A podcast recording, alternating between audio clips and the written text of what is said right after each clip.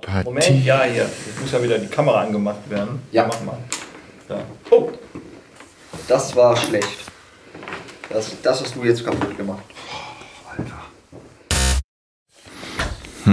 ich weiß nix. Ach so. Ah, uh.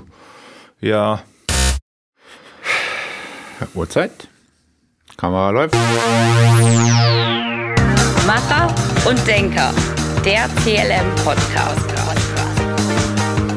Mit Lars, Lars, Lars und Christoph.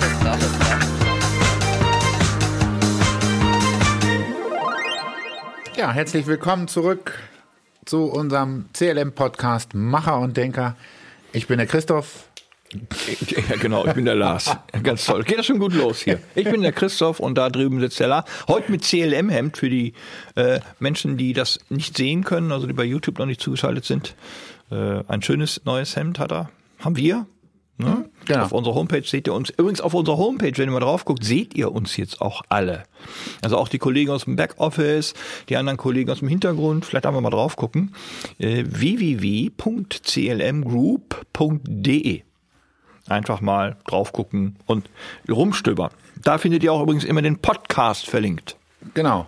Und zudem begrüße ich euch jetzt nochmal und zwar zu unserem CLM-Podcast Macher und Denker. Ich bin der Lars, mir gegenüber sitzt der Christoph, Der wunderbare Christoph. der wunderbare Christoph. Und ähm, ja, wir befinden uns im Wonnemonat Mai und wollen deshalb heute mit viel Euphorie und äh, Empathie und Schmackes. und in unser Hauptthema äh, nachher gehen. Aber zunächst die erste Kategorie. Was gibt's Neues? Zum Thema Was gibt's Neues ist gerade eine, eine Studie rausgekommen über das Nutzerverhalten und Userverhalten von äh, Facebook und Co. Christoph, vielleicht kannst du uns da ein bisschen was zu ja, sagen. interessanterweise ist, wir hatten ja über digitalen Minimalismus gesprochen, es gibt immer mehr Menschen, die den sozialen Netzwerken den Rücken kehren. Und zwar, äh, es ist ja eine kritische Masse mittlerweile bei Fakebooks entstanden von so Wo viel bei? bei Facebook. Bei Facebook. Bei Facebook. Bei Facebook äh, kritische Massen entstanden, dass wir zu viele User haben, die nichts mehr miteinander zu tun haben. Und man merkt es, wenn man sich Freundeslisten kann, sie entschlacken sich auf einmal. Das heißt, es werden ja Bots als Freunde angeboten. Es ist eine Werbeindustrie dahinter entstanden, die keiner mehr erträgt. Jeder zweite Post ist irgendeine Werbung von Inkontinenzschlüpfern bis Penispumpen. Es ist ja nicht mehr zu ertragen mittlerweile. Und jede dritte Werbung ist dann auch noch wert schöner, wert reicher. Es ist zum Kotzen. Und das zweite ist Instagram, das gleiche in grün, als mediale Plattform. Hochgelobt.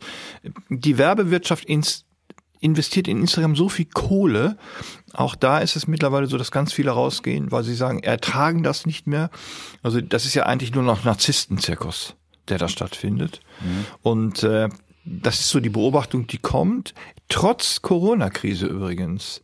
Das Wetter wird schön, die Leute gehen wieder raus. Sie wollen Kontakt, sie wollen Leute spüren, sie wollen sich mit Leuten unterhalten, auch mit Maske. Äh, das ist ganz egal, aber sie sehen, diese digitale Weltenflucht äh, funktioniert nicht so gut. Und sie merken das, das, das auch.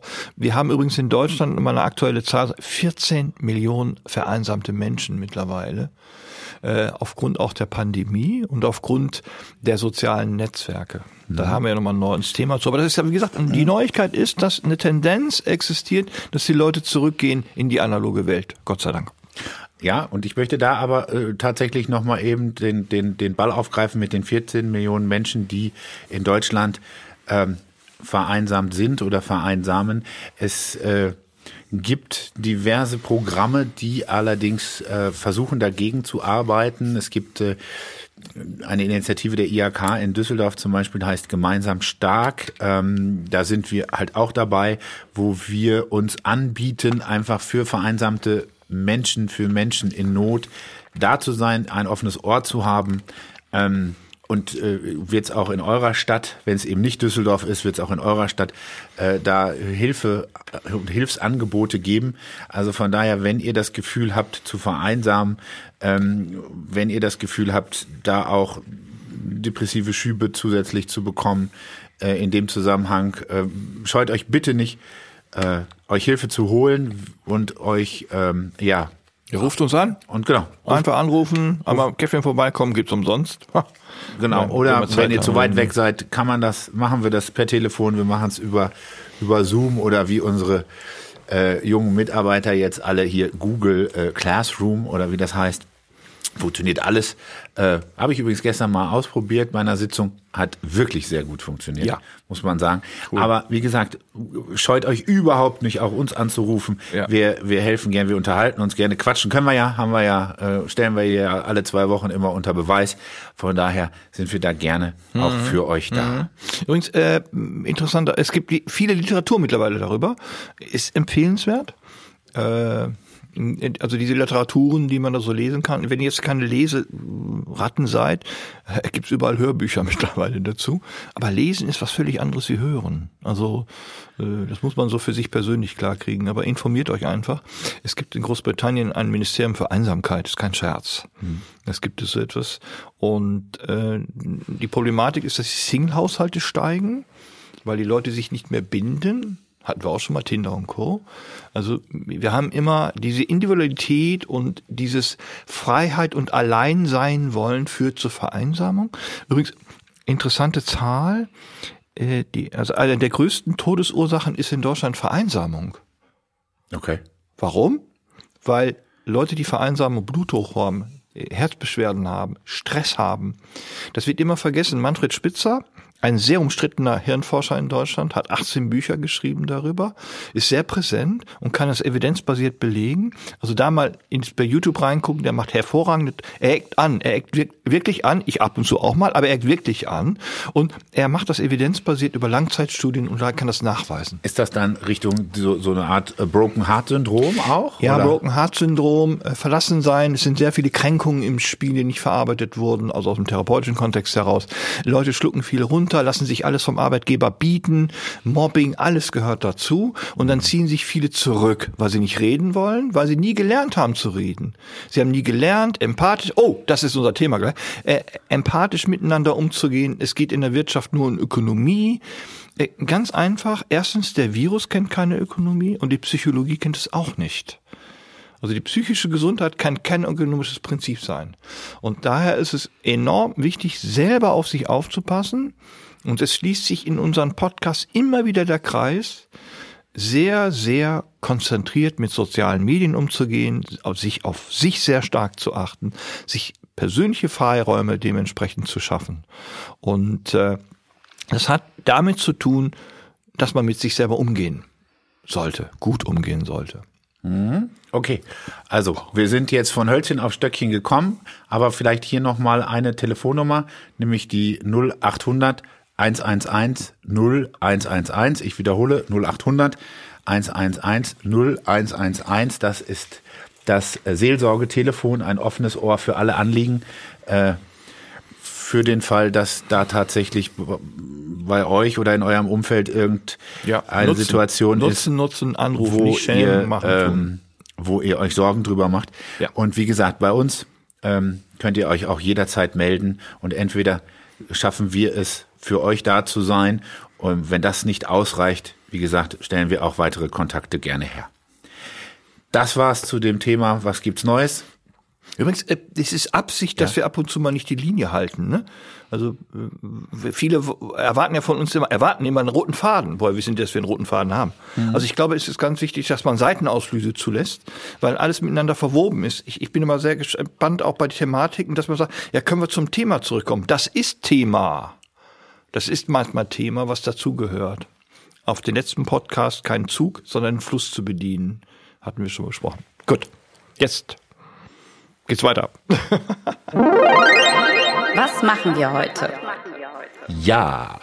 Jetzt kommen wir zu unserem Hauptthema, oder sind wir bei unserem Hauptthema angelangt und der ein oder andere wird sich erinnern, aus dem letzten Podcast hatten wir zum Schluss ähm, die Frage, was ist äh, empathische Kommunikation oder wie kann ich empathisch kommunizieren? Volker aus Düsseldorf hatte das gefragt und ähm, uns ist aufgefallen, dass das nicht mal eben in einer Minute zu beantworten ist, sondern dass es tatsächlich ein Thema ist, wo wir einen ganzen Podcast drüber machen können.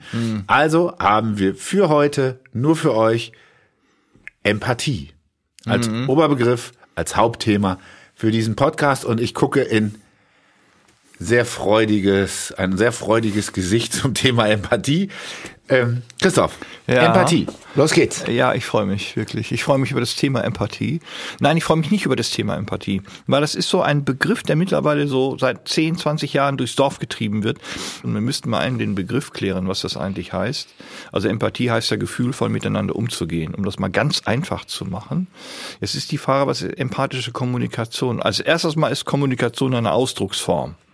Mehr ist das letztlich nicht schriftlich, mündlich, wie auch immer. Und Empathie ist, sich auf das Gegenüber einzulassen. Podcast beendet. also nein, also äh, ich werde immer äh, damit konfrontiert, wie kann ich empathisch kommunizieren. Das ist äh, pr prinzipiell so etwas, wo man ganz klar sagen kann, äh, es gibt sehr viele Abhandlungen darüber, keiner weiß genau, was damit zu unter verstehen ist. Sicherlich hat die Psychologie, die Soziologie und die Philosophie ihre eigenen Erklärungsmuster. Für den täglichen Miteinander und für das Miteinander ist es einfach enorm wichtig, freundlich zu sein. Und ein bisschen darauf achten, was die anderen sagen. Aber das ist ja schon empathisch genug. Ja, also ich habe hier äh, ein bisschen Literatur nebenbei und äh, tatsächlich ein anderes Wort für Empathie ist äh, Mitgefühl. Ja. Ja? Also es bezeichnet die Fähigkeit und Bereitschaft, auch Empfindungen, Emotionen, Gedanken, Motive und Persönlichkeitsmerkmale einer anderen Person zu erkennen, zu verstehen oder auch nachzuempfinden. Jetzt wird schon mal psychologisch spannend. Mitgefühl heißt, dass ich das Gefühl schon mal hatte. Also, wer von unseren lieben Hörern und Hörern schon mal verlassen wurde, hat ein Gefühl vielleicht der Trauer und des Alleinseins. Mitfühlen kann ich nur, wenn die andere Person das auch hatte, weil es ein gemeinsamer Erlebnisraum ist. Genau Mitgefühl und Mitleid gehören zusammen, sind zwei Fische in einem Teich. Wenn zu mir einer sagt, äh, ich habe Mitleid mit dir, sage ich, das kannst du nicht, weil du nicht mitleiden kannst, weil du meine Leidensgeschichte nicht hast, aber du kannst es verstehen, also über den Verstandswert. Und das bezeichnen wir, ah, ich verstehe das schon, äh, ich, ich kann das so ein bisschen empathisch, nein, das kannst du nicht empathisch, das geht nicht. Weil das heißt Mitgefühl und Mitgefühl ist halt auch eine Art der Kommunikation und Mitgefühl kommt mit Fühlen. Und das ist, wenn man es sehr stark ausdifferenziert, ein sehr schwieriges Thema. Und die Wissenschaft streitet sich wie die Kesselflicker äh, auch, was es eigentlich bedeutet. Es gibt sehr viele Abhandlungen, das hat ein bisschen was mit emotionaler Intelligenz zu tun, vom Golemann seinerzeit, diese beiden Bücher. Und keiner weiß genau, also ich persönlich aus meiner Erfahrung weiß immer noch nicht, was das ist. Ich bin nicht empathisch, ich kann aber empathisch kommunizieren. Großer Unterschied. Okay, dann lass uns mal hier wieder mehr in die Praxis kommen. Was ist denn oder was verstehst du unter empathischer Kommunikation? Äh, ich persönlich, wenn ich mit Kunden rede, versuche ich empathisch zu kommunizieren, damit ich sie auf ihrer Sprachebene abhole. Das ist für mich Empathie. Gut, ich gehe nochmal einen Schritt zurück. Ja. Empathische Kommunikation, was ist das für dich? Du hast ja gerade gesagt, du kannst empathisch kommunizieren. Ja, empathisch zu kommunizieren ist, Herr Mayer, schön, dass Sie heute zu uns gefunden haben. Äh, was kann ich für Sie tun? Okay. Aber nicht dieser, haben Sie gut zu uns gefunden? Dieser typische Eisbrecher, ja, das Icebreaker mache im. Vorstellungsgespräch? Ja, im Vorgespräch, ne? nehmen Sie Platz, wollen Sie einen Kaffee, können wir starten. Das ist aber empathielos, höre ich dann immer. Ja, aber es ist so. Haben Sie gut zu uns gefunden? Ist eine reine Informationsfrage. Wenn das gleich empathisch mit unterlegt, ist nicht bei mir. Das ist aber, ich bin's persönlich. Also ich habe mit dem Begriff Empathie immer ein Problem gehabt, auch schon als ich ausgebildet wurde. Ich weiß es nur, dass es im therapeutischen Kontext, besonders im psychoanalytischen Kontext, nach Möglichkeit so kommuniziert wird, dass es klar wird, was gemeint ist. Und Empathie bedeutet ja auch nichts anderes als mitzufühlen. Das geht vielleicht auf der Seite, dass ich ein Erlebnis habe mit dir zum Beispiel, äh, weil du dir auch schon mal in den Finger geschnitten hast. Dann habe ich Miterleben. Ich habe Probleme immer sprachlich gesehen zwischen dem Wort Empathie und Kommunikation.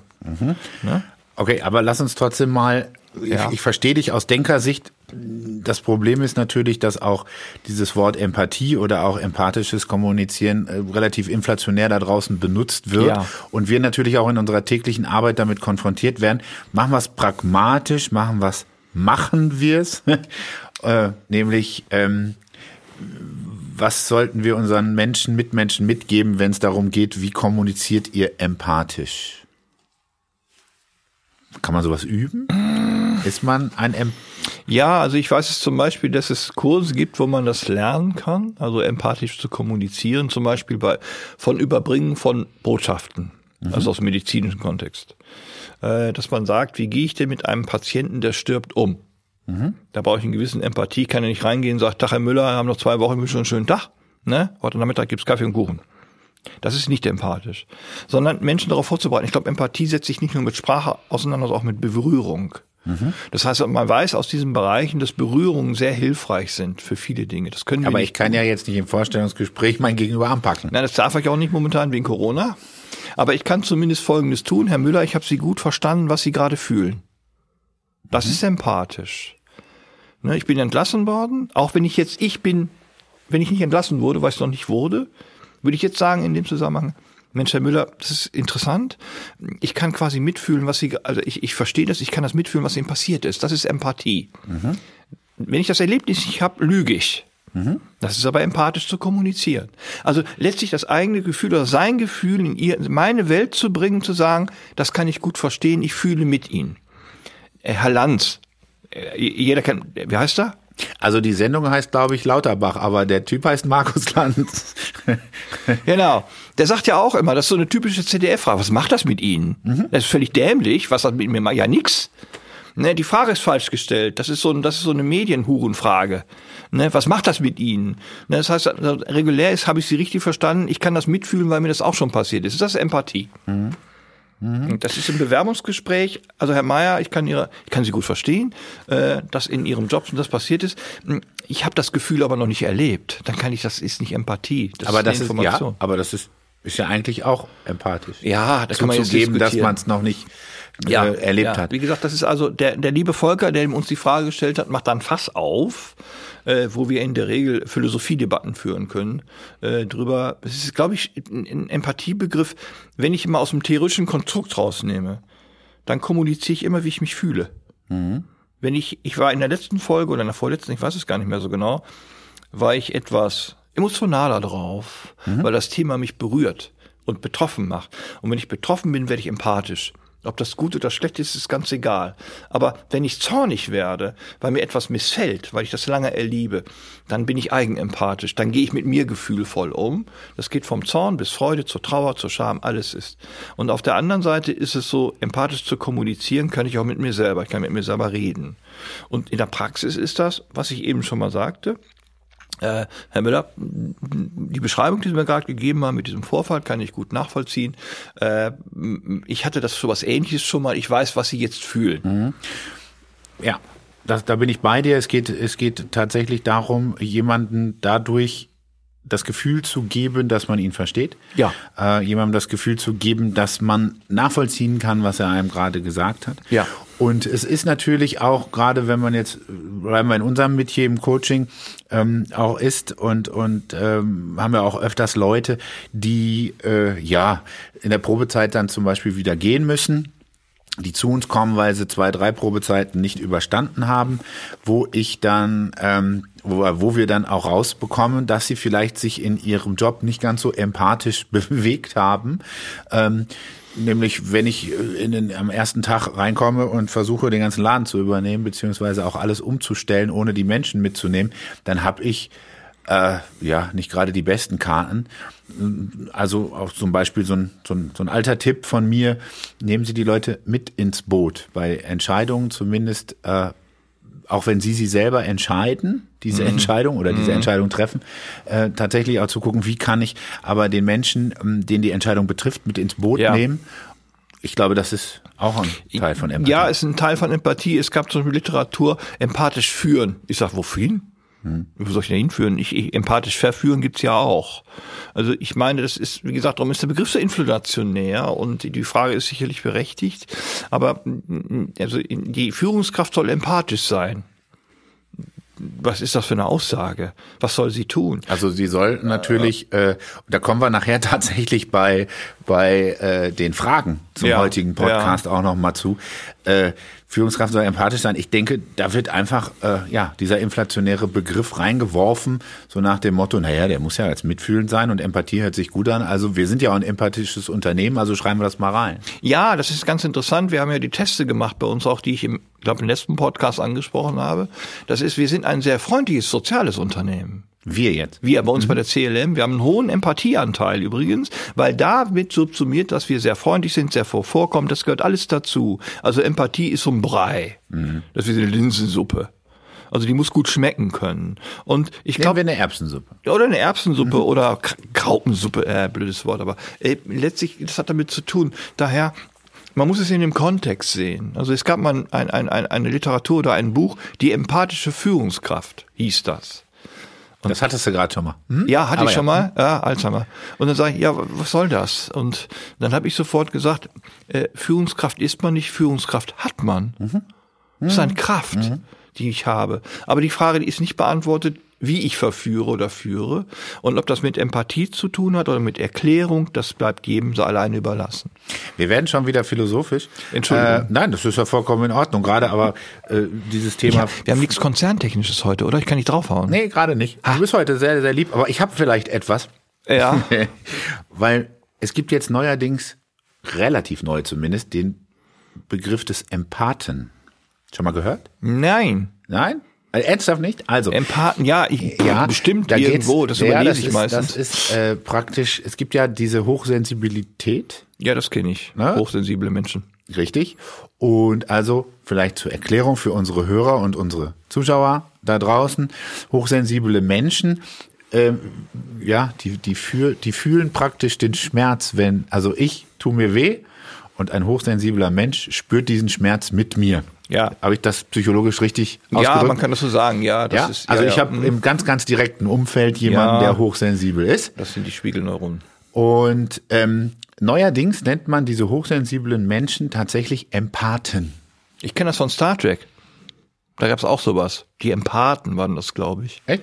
Ja, Aber also, ich, ich bin Star Wars, deshalb. ja, gesehen. okay, aber äh, vom Grundsatz her, ja, ja, okay, die Empathen, das kann durchaus möglich sein. Ich glaube, da haben wir für den Begriff der Hochsensibilität nur einen neuen Begriff gefunden. Die Empathen. Das klingt ja auch marketingtechnisch toll.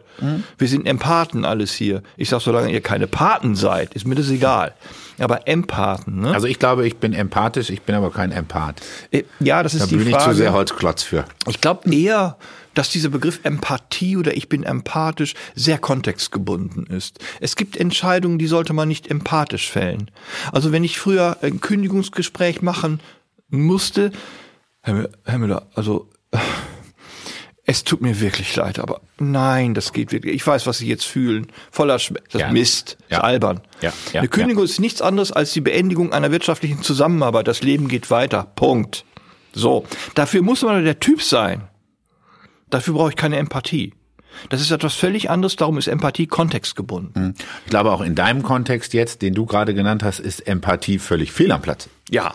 Ja, also ich kann ja nicht, ich schmeiß den raus und ich weiß, dem wird's schlecht gehen mit, weiß ich nicht, mit Familie und, und Haupternährer und, Ja. und, und, und ich sage ihnen, haben sie gut hergefunden. Ja, also das natürlich. ist, glaube ich, ähm, Ja, aber es ist aber auch eine andere Sache. Ich habe mir den Job ausgesucht. Entschuldigung, dann darf ich da nicht reingehen. Mhm. Also wenn ich so etwas immer höre, ja, ich muss, tut, nein, da werd Kindergärtner. Aber nicht in Entscheidungspositionen, in wirtschaftlichen Kontexten, wo ich den Mut aufbringen muss, auch Botschaften zu überbringen, die empathielos sind, weil es mein Job ist. Ich kann auch gehen. Aber diese Nörgelei immer, ja, ich habe so eine schwere Botschaft zu überbringen. Ich sag, ja, pff, Augen auf bei der Berufswahl. Leider muss ich das immer wieder sagen und ich muss den, meinen Kunden auch immer sagen, ne, jetzt sind sie an dem Scheidepunkt vielleicht, wo sie mal diskutieren sollten, ob das überhaupt das ist, was sie wollen. Das hat ja nichts mit Empathie zu tun, aber das haben wir ja auch sehr oft. Jeder Mensch in diesem Land ist frei, etwas zu tun oder zu lassen. Und wir kriegen mal irgendwann in der Zukunft eine Folge wegen Studenten und wegen, was soll ich eigentlich lernen oder ausbilden? Meines Erachtens ist das im Plan mit drin. Ja. Äh, Dass wir uns da mal ein bisschen auseinandersetzen. Also, dass man auch Berufsfelder wählt, wo man noch eine Möglichkeit hat, zumindest ökonomischen Erfolg zu erzielen. Und wenn es nicht viel ist, zumindest ein wenig. Und äh, das hat letztlich damit zu tun, du und ich müssen jeden Tag auch Entscheidungen fällen, die mit Empathie nichts zu tun haben. Das ist reine rationale Logik. Kaufen wir die Kamera, wenn sie da mal geht, oder kaufen wir sie nicht? Ja, ich weiß, ich klopfe schon wieder gegen das Mikrofon. Ja, also, lieber Volker, du kriegst mit, das ist ein sehr, sehr spannendes, sehr, sehr großes Thema, dieses Thema Empathie. Wir können vielleicht festhalten, erstens, Empathie ist immer kontextbezogen. Ähm, zweitens, Ja, ich kann den zweiten Punkt gleich sagen. Empathie hat was mit Sozialisierung zu tun. Also wie bin ich in der Familie sozialisiert worden? Bin ich empathisch aufgezogen worden oder bin ich unempathisch aufgezogen worden? Also das ist sehr stark verankert mit meinem Sozialisierungssystem und mit der Umwelt, wo ich aufgewachsen bin. Das haben wir vergessen vielleicht zu erwähnen in der Hitze des Gefechts. Und drittens vielleicht dieses empathische Kommunizieren, wo es eigentlich in der Hauptfrage drum äh, ging, ist etwas, was man nur auch begrenzt lernen kann. Ähm, man kann sich mit Sicherheit aber Techniken aneignen, Ja, ja. um so etwas zu machen. Da schließt sich übrigens auch der Kreis äh, zu, zu unserer ersten Kategorie heute. Aber wichtig ist vielleicht einfach mal dem anderen zuhören. Noch ergänzenderweise, wir müssen, wir machen ja keine Wissenschaft. Wir machen Anwendung. Also die Wissenschaftler gehen da teilweise anders mit um, weil die alles messen wollen. Äh, Wir, also ich und du machen das aus unserem persönlichen historischen Kontext heraus. Und natürlich werden jetzt einige ganz empört sagen, das ist es aber nicht, das ist okay. Die sollen das alles für sich behalten. Mir geht es nur darum, dass wir keine Wissenschaftssendung machen, wo wir das empirisch belegen wollen, sondern es geht einfach darum, Verständnis zu erzeugen, wie wir im Coaching damit umgehen, wenn wir diese Fragen gestellt bekommen. Äh, Das nochmal, sonst kriegen wir wieder einen böse, bösen Brief. Wir haben es falsch erklärt, wie seinerzeit dieses Live-Coaching, wo dann Empörung kommt. ne? Das wollte ich nur mal mit am Rand nehmen. Kinder, ihr habt alle, Kinder, auch nicht schlecht, ihr habt alle eure eigene Meinung dazu, die sollen wir euch nicht wegnehmen. Es ist also ein Dialogisierungs- Podcast. Wenn ihr anderer Meinung seid, nehmen wir die auf und wir lesen die auch hier vor. Das ist nicht Genau. das Problem. Richtig. Also es ist auch überhaupt nicht äh, das Thema, dass wir uns, dass wir nicht andere Meinungen zulassen, Nein. auch wenn Ja, ja, ja, ja. natürlich. Ah, Blödsinn. Blödsinn, genau. Nein, aber es, es ist es ist schon richtig. Ne? Also wir erzählen hier aus unserer beruflichen Praxis und und Ja. äh, Wir haben hier keinen Wissenschaftsanspruch. genau. Ende. Habt ihr noch Fragen? Unsere beliebte Kategorie, wo ihr tatsächlich immer weiter fleißig Fragen stellt. Ich finde das, ich finde das riesig, dass unsere Resonanz auch schon nach so wenigen Podcasts so groß ist, ähm, ist wieder da. Nämlich, wir beantworten gerne eure Fragen. Heute haben wir eine Frage, die im Coaching in den letzten paar zwei Wochen, eigentlich seit dem letzten Podcast, ja, mir zumindest öfters vorgekommen ist und äh, deshalb habe ich sie heute selber so mit reingebracht. Und zwar, wie erkenne ich eine seriöse Stellenanzeige? Gar nicht. Podcast erledigt. Ähm, ich fange mal an. Sonst komme ich ja hier nie zu Wort in dieser Folge. Ähm, ich glaube, das allererste ist meine eigene Herangehensweise. Äh, Wir haben ja in, in verschiedenen Bereichen schon mal darüber gesprochen, dass ich mir sehr klar werden muss über, über mich selber, über das, was ich möchte, über ähm, das, was ich brauche auch, äh, um motiviert zu sein. Ich sage immer etwas martialisch, was ich brauche, um zu überleben. Also was mich motiviert, was mich antreibt. Und ich glaube tatsächlich, dass der allererste Punkt ist, ich lese eine Stellenanzeige und habe ein Bauchgefühl dazu. Und ich glaube, das Erste, was man machen sollte, ist diesem Bauchgefühl zu vertrauen. Und es kann tatsächlich auch sein, dass, sie, dass ihr zwei Stellenanzeigen, die fast gleich klingen, nebeneinander liegen habt. Und ähm, bei der einen sagt er, jo, da bewerbe ich mich. Und bei der anderen ähm, sagt er, nee, da, da will ich mich nicht bewerben. Ähm, einfach weil, keine Ahnung, der Wortlaut, die Art der Wörter, die benutzt worden ist, die Art der Sprache, die benutzt worden ist, euch nicht so ein gutes Gefühl geben wie in Stellenanzeige Nummer eins. Das heißt, ich glaube tief und fest daran, dass das erste eure persönliche Intuition sein sollte. Ähm, habe ich Bock, mich auf diese Position bei dieser Firma aufgrund dieser Stellenanzeige zu bewerben? Der, der, der schweigt da, der Denker. Ja, da schweigt der Denker. Ja, es ist schon richtig. Also man soll auf sich selber hören. Noch eine andere Geschichte. Also eine Stellenanzeige ist Werbung. Werbung fürs Unternehmen. Und zwar Stellenanzeigen sind immerhin so viel Werbung, dass wenn sich Unternehmen Stellenanzeigen keine Bewerbung kriegen, machen sie was falsch. Das ist nichts anderes als, äh, ich muss mich so darstellen können, dass ich auch Bewerbungen bekomme. Wir haben mal eine Fake-Anzeige in, in einem Projekt gemacht, das haben wir auch geschaltet. Das war irgendwo so ein Projekt mit Siemens zusammen. Da haben wir reingeschrieben, die Stellenanzeige, wir suchen das und das. Wir bieten euch eine 60-Stunden-Woche, 3000 Euro brutto und schlechtes Essen. Haben sich Leute darauf beworben. Hm. Das heißt im Klartext, wir müssen erst mal klären, was ist seriös wenn ich höre, es ist eine seriöse Stellenanzeige. Seriosität wird ja nicht mit, mit, mit Größe verbunden. Also schaltet VW seriöse Stellenanzeigen. Hm? Da müssten wir schon mal drüber sprechen. Die zweite Geschichte ist, das hatte ich in den vorherigen Podcasts immer wiederum erklärt, auch für mich, in Stellenanzeigen ist wie Tinder. Da wird immer etwas dargestellt, was ich auch erfüllen muss. Und ich kann mich an eine Situation erinnern, wo wir einen Kunden hatten, den hatte ich vor kurzem, der hatte sich als Head of Marketing beworben, also eine Excellence Vita, ganz tolle Referenzen, der hat sich an einem Unterbe Unternehmen beworben, die hatten 68 Aufgaben da drin stehen. In der Stellenbeschreibung. In der Stellen, also in der Stellenanzeige, äh, war völlig irre. 68 Marmeladengläser. Und letztlich ist darüber rausgekommen, weil der eingeladen ist zum Gespräch, dass sie gesagt haben, wir haben mal alles reingenommen, was uns einfällt. Und ich glaube, da, äh, da hake ich mal eben ein, ich glaube, bei bestimmten Stellenbeschreibungen oder Stellenaufgaben und bestimmten Arbeitsbereichen wissen die selber nein, nicht, was sie suchen. Nein, wissen sie auch nicht. Die tun's nur immer so. Ja? Und dann rein, ja, wir haben noch eine andere Stelle. Ich merke das gerade, dass das nicht passt. Die Personaler soll mal ehrlich sein und sagen, scheiße, ich weiß nicht, was das soll. Ich habe momentan die Problematik, dass ich gar nicht weiß, was ihr wollt. Warum? Weil sie nicht miteinander reden im Unternehmen. Ne, was wollt ihr genau? Sagt mir genau, ich brauche drei Soft Skills und ich brauche die genauen Anforderungen, keine Stellenanzeige. Was macht das? Wird ins Marketing gegeben, wird hübsch gemacht. Die Personaler kriegen es, haben keine Ahnung, schicken es raus. Hm. Das ist ein Armutszeugnis. Das ist ein Armutszeugnis. Ich hau schon wieder drauf, es tut mir leid. Ich habe das ist ein Armutszeugnis Armutszeugnis, wenn ich Stellenanzeige lese, auch von großen Unternehmen, die da Anforderungen haben. Ich musste letztens so lachen, da bin ich aus dem Büro rausgegangen, weil ich nicht mehr konnte. Bei uns wird Wertschätzung groß geschrieben. Ja, sicher schreibt man Wertschätzung groß. Verdammt nochmal. Was soll denn das? Es wird Wertschätzung groß geschrieben. Natürlich ist man wertschätzend. Das muss ich doch nicht in eine Stellenanzeige. Dann kann ich auch reinschreiben, die Würde des Menschen ist unantastbar. Das ist doch völlig banal, was da drin steht. Und daher aus, ganz ruhig. Es ist wichtig festzuhalten, dass 60 Prozent der Stellenanzeigen belogen werden. Ich muss in einem belügend, sind, belügend so. sind, ja. Mhm. Ich, ich muss dafür sorgen, dass ich die Konkurrenz liest mit. Ich muss mich immer wie der der Sonnengott darstellen.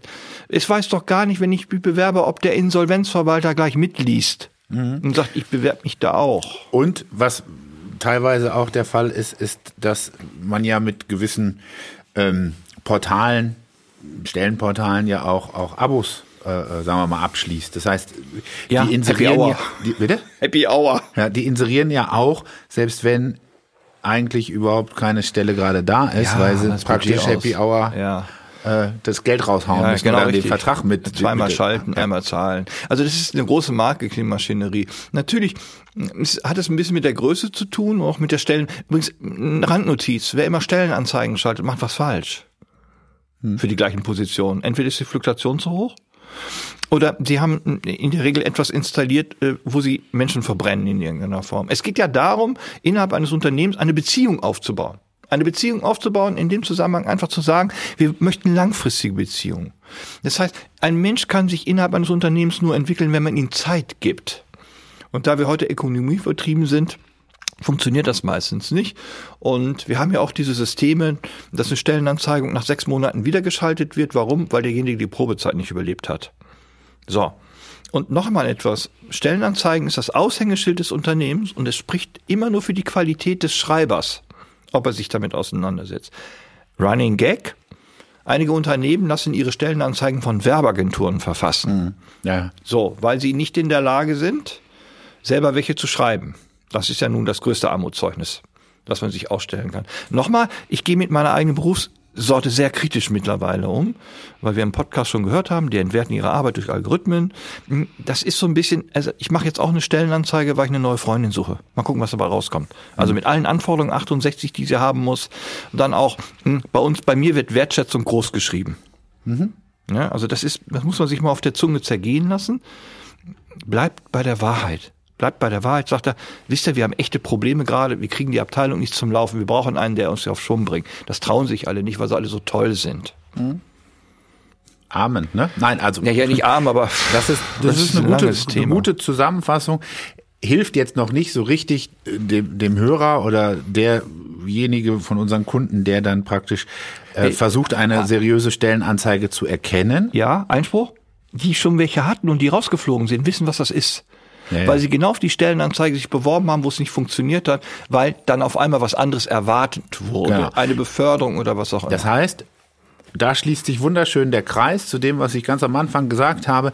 Ihr erkennt eine seriöse Stellenanzeige. Und zwar kein Fragezeichen, sondern ein Ausrufezeichen. Ihr werdet sie erkennen, nämlich einmal aus, ihr, aus eurem persönlichen äh, äh, Gefühl, aus eurem Bauchgefühl, aus eurem Antrieb, äh, weil ihr einfach Bock habt, euch auf so eine Stelle zu bewerben. Und zum Zweiten aus eurer Vergangenheit, nämlich wenn ihr euch schon mal auf so eine bestimmte Art und Weise beworben habt und es hat nicht funktioniert, dann bewerbt ihr euch beim zweiten Mal nicht auf so eine Anzeige und schon habt ihr es tatsächlich für euch herausgefiltert. Kleiner Wermutstropfen. Die meisten bewerben sich auf die gleiche Stelle wieder. Gut, aber dafür dürft ihr gerne dann Kontakt zu uns aufnehmen, damit wir mit euch erarbeiten, dass das tatsächlich nicht mehr so passieren wird und dass ähm, ihr euch auf die richtige Stelle bewerbt. Christoph, vielen, vielen Dank. Ja, gerne. Was machst du an diesem Feiertag heute noch? Ist heute Feiertag? Ich arbeite immer. Nein. Wir sind äh, ja in Nordrhein-Westfalen. Hier ist heute Feiertag. Ja, ja, ja. Äh, na, na, also es ist alles okay. Äh, ich, ich mache nichts. Also ich bin, ich, ich, ich gehe entspannt durchs Leben in der Regel. Ich habe mal gelernt von einem von Harald Schmidt das mal in seiner Show erklärt. Ich gehe morgens ans Fenster, beide Augen gehen beide Augen, ich wird ein schöner Tag. Also diese Planungsszenarien immer weit in die, nein, Leben heißt Leben. Also zum Job zu gehen oder pa- spazieren zu gehen, mal einen Schritt vor den anderen zu machen, mal genießen und nicht immer rennen, um wie so ein Idiot mit Kopfhörern zu telefonieren, weil ich so wichtig bin. Zwei Sachen dazu. Zum einen, meine Schwägerin arbeitet im, in einem Impf- und Zentrum, Testzentrum, okay, ja. aber in einem mobilen. Und die hat jetzt Harald Schmidt, die, die macht das immer beim Fernsehen wohl jetzt, hat Harald Schmidt getestet und sagte nur zu mir, meine Güte, ist der riesig. Der ist groß. Ich Ja, hatte ihn stimmt. schon mal live gesehen, der Ja, weiß das, aber ja, ja, zu dem guckt man hoch. Ich wünsche dir ein schönes, langes Wochenende. Das wünsche ich auch allen, die da draußen sind. Äh, ne? Ja, gute Zeit, bis Christ- zum nächsten Mal. Christi Himmelfahrt wir haben, ist ein Moment, schöner ja, vielleicht mal zum Nachtrag, wir haben noch kein Feiertag. Thema für das nächste Mal zur Ankündigung. Das äh, wollen wir uns, wir müssen uns mal mit die Rückfragen ein bisschen angucken, die jetzt reinkommen, weil beim letzten Mal mussten wir auch ein bisschen gegensteuern. Es ist also so, wir gucken mal auf das Feedback und das ist dann, vielleicht haben wir auch mal einen Podcast ohne Namen. Das kann ja durchaus mal möglich sein, dass wir auf die Fragen nur noch eingehen, dass also der Hauptteil die Fragen alles zusammenkommt. Das müssen wir uns mal anschauen, weil die Interaktion wird größer, weil wie man bemerkt, wir ja auch so ein bisschen darauf spielen, dass da mal was zurückkommt, wo die anderen nicht der Meinung sind. Und das schleift sich ein bisschen ein, da müssen wir ein bisschen sammeln. Wir Genau. diskutieren da gerne. Wenn ihr, wenn ihr also Vorschläge Fragen, Anmerkungen, Vorschläge habt, meldet euch bei melden. uns. Ansonsten, ne, schönen Christi Himmelfahrt noch. Genau. Schönes langes Wochenende. Christoph, ich wünsche dir auch ein schönes langes Wochenende. Wir sehen uns Montag im Büro. Genau. Das Wetter.